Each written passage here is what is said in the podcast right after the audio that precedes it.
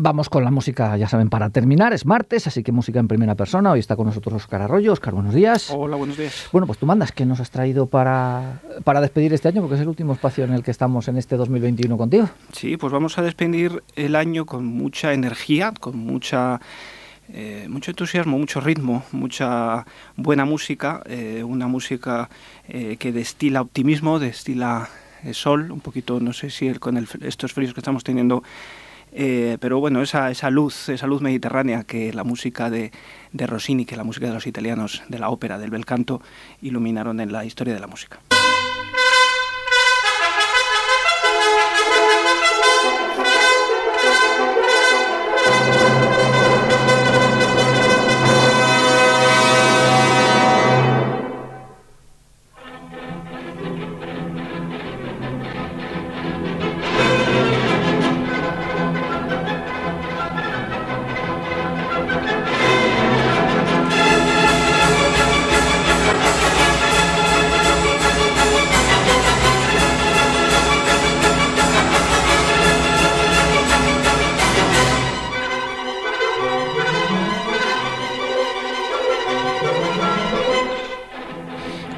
Música de Rossini, que escuchamos la famosísima abertura de, Guillermo Tell, la última de sus óperas, eh, dirigida por la, en este caso interpretada por la Sinfónica de Londres y dirigida por Peter Mack.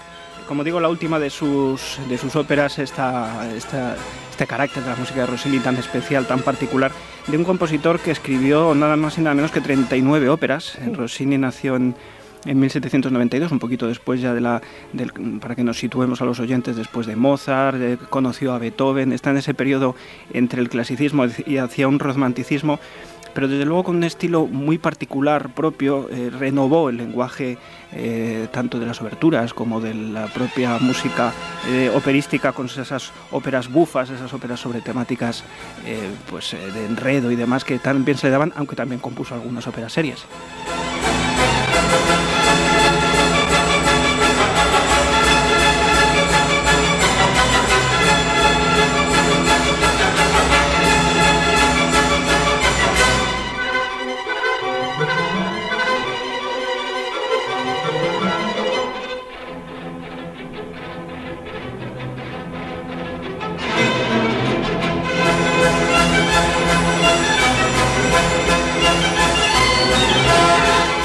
Qué, rapidez a la hora de interpretar los instrumentos. Sí, eh, realmente, bueno, hay muchas versiones de, esta, tanto de esta pieza como de otras oberturas, y eso de la rapidez que tú dices tiene que ver mucho con uno de los elementos eh, que a mí me gusta mucho de Rossini, es cómo utiliza el, el, elemento más sencillo de desarrollo de la música que hay, que es la mera repetición. Es decir, simplemente el hecho de repetir una nota muchas veces o repetir una sección muchas veces de forma insistente, luego lo vamos a ver.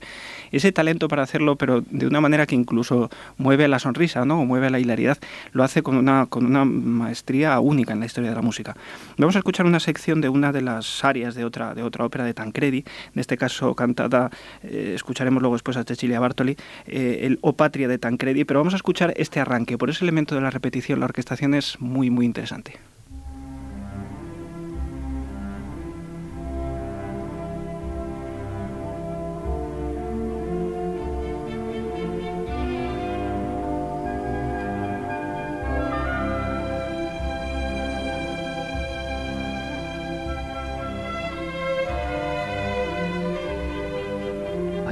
Con el otro arranque, madre mía. Sí, sí, totalmente. Además, lo que digo esta repetición, ¿no? Armónicamente es muy sencillo, esta placidez, pero como orquesta, de tal manera que esas notas repetidas que hacen los instrumentos, que en el fondo es lo mismo que estaba pasando en el Guillermo Tell, lo único que de una manera mucho más calmada, ese sello distintivo de, de Rossini, ¿no? de esas repeticiones y cómo las va situando en los diferentes instrumentos.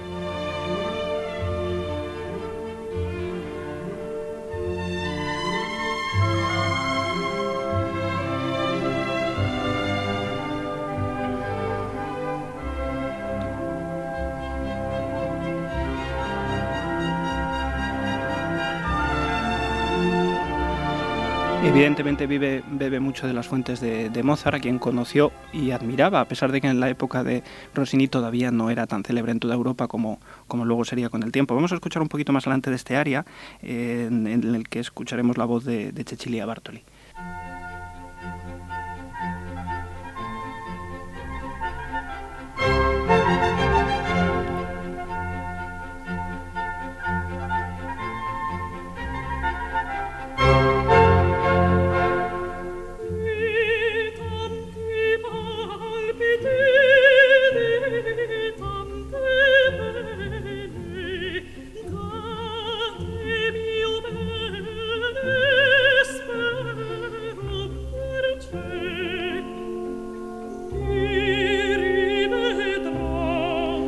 Las grandes cantantes de nuestro tiempo, con una capacidad para hacer un legato que estamos escuchando absolutamente asombroso.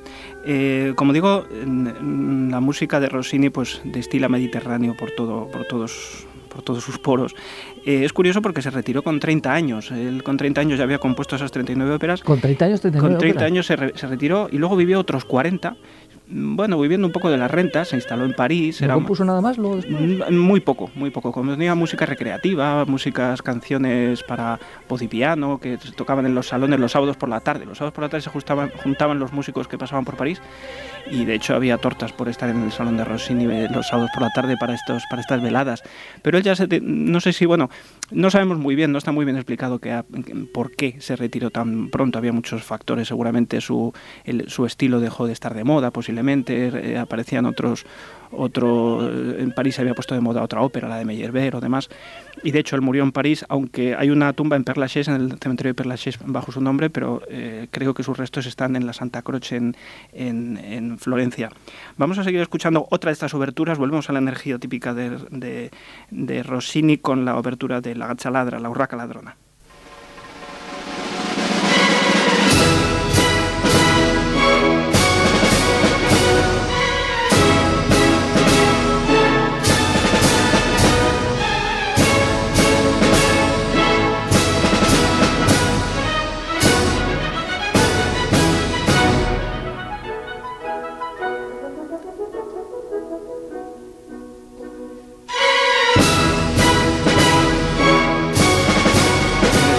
En este caso con la Sinfónica de, Chicago, dirigida por Fritz Reiner, el arranque de esta, de esta obertura, que vuelve a tener una vez más esos, eh, ese redoble de, caja, que de alguna manera, bueno, a mí me puede parecer el, el sonido precisamente de las urracas, ¿no? Eh, que aparece en, el, en, la ópera. vamos a escuchar otra parte de la segunda sección que seguramente a la gente le sonará como mucha de la música de, Rossini, que, está, que impregna multitud de películas, de series de televisión, la hemos escuchado todos mucho, pero es bueno que la gente sepa de dónde salen. Y esta música sale de la obertura de La Urraca Ladrona de Rossini.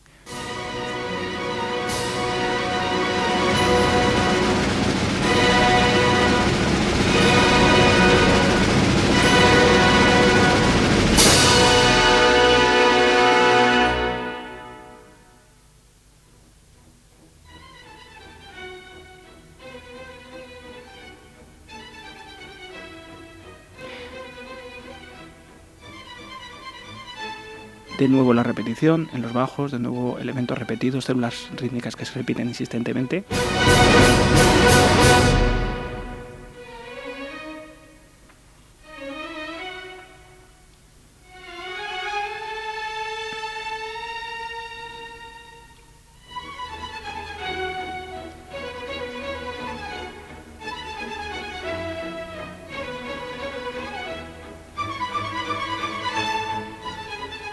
De tal manera que cuando uno escucha música de Rossini casi la puede localizar con facilidad, saber que eso es Rossini.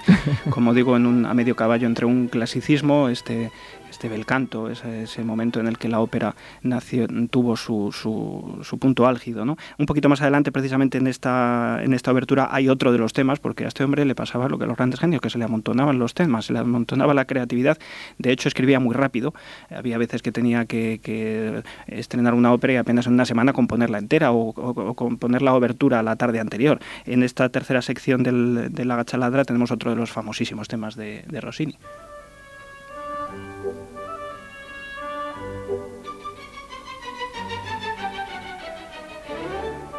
De nuevo la repetición.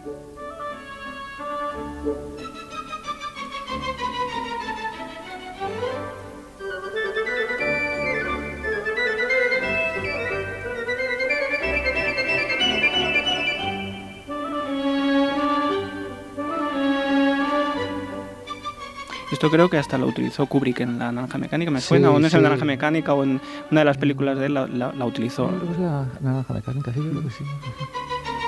Una parte en algún anuncio de televisión o en varios anuncios de televisión. Sí, sí, es una música muy, muy característica, muy bien traída, muy bien. Y como digo, escrita pues seguramente con rapidez, con esa creatividad, con esa, ese aliento del genio ¿no? que consigue escribir muy rápidamente.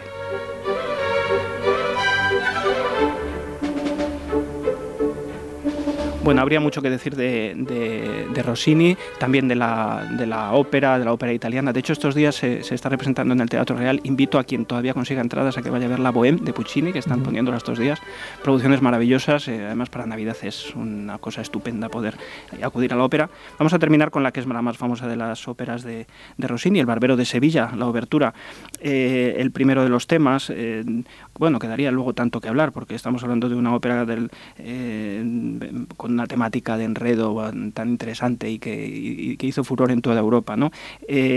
como digo, este enigma de por qué Rossini se, se, ausentó de la composición tan pronto, bueno, habría que seguirlo, que habría que buscarlo en muchos aspectos. Yo tengo una teoría, es cierto que me lo van a permitir los oyentes, es cierto que, que hay un, alguno conocerá la, la, receta de los canelones a la Rossini, y es que a él le gustaba mucho la cocina, y era un gran cocinero.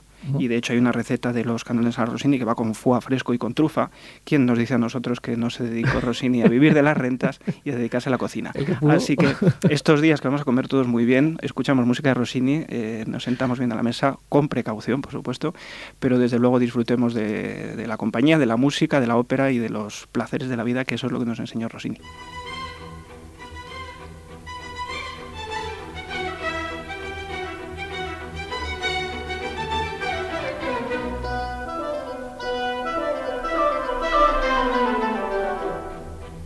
De nuevo la repetición, por cierto.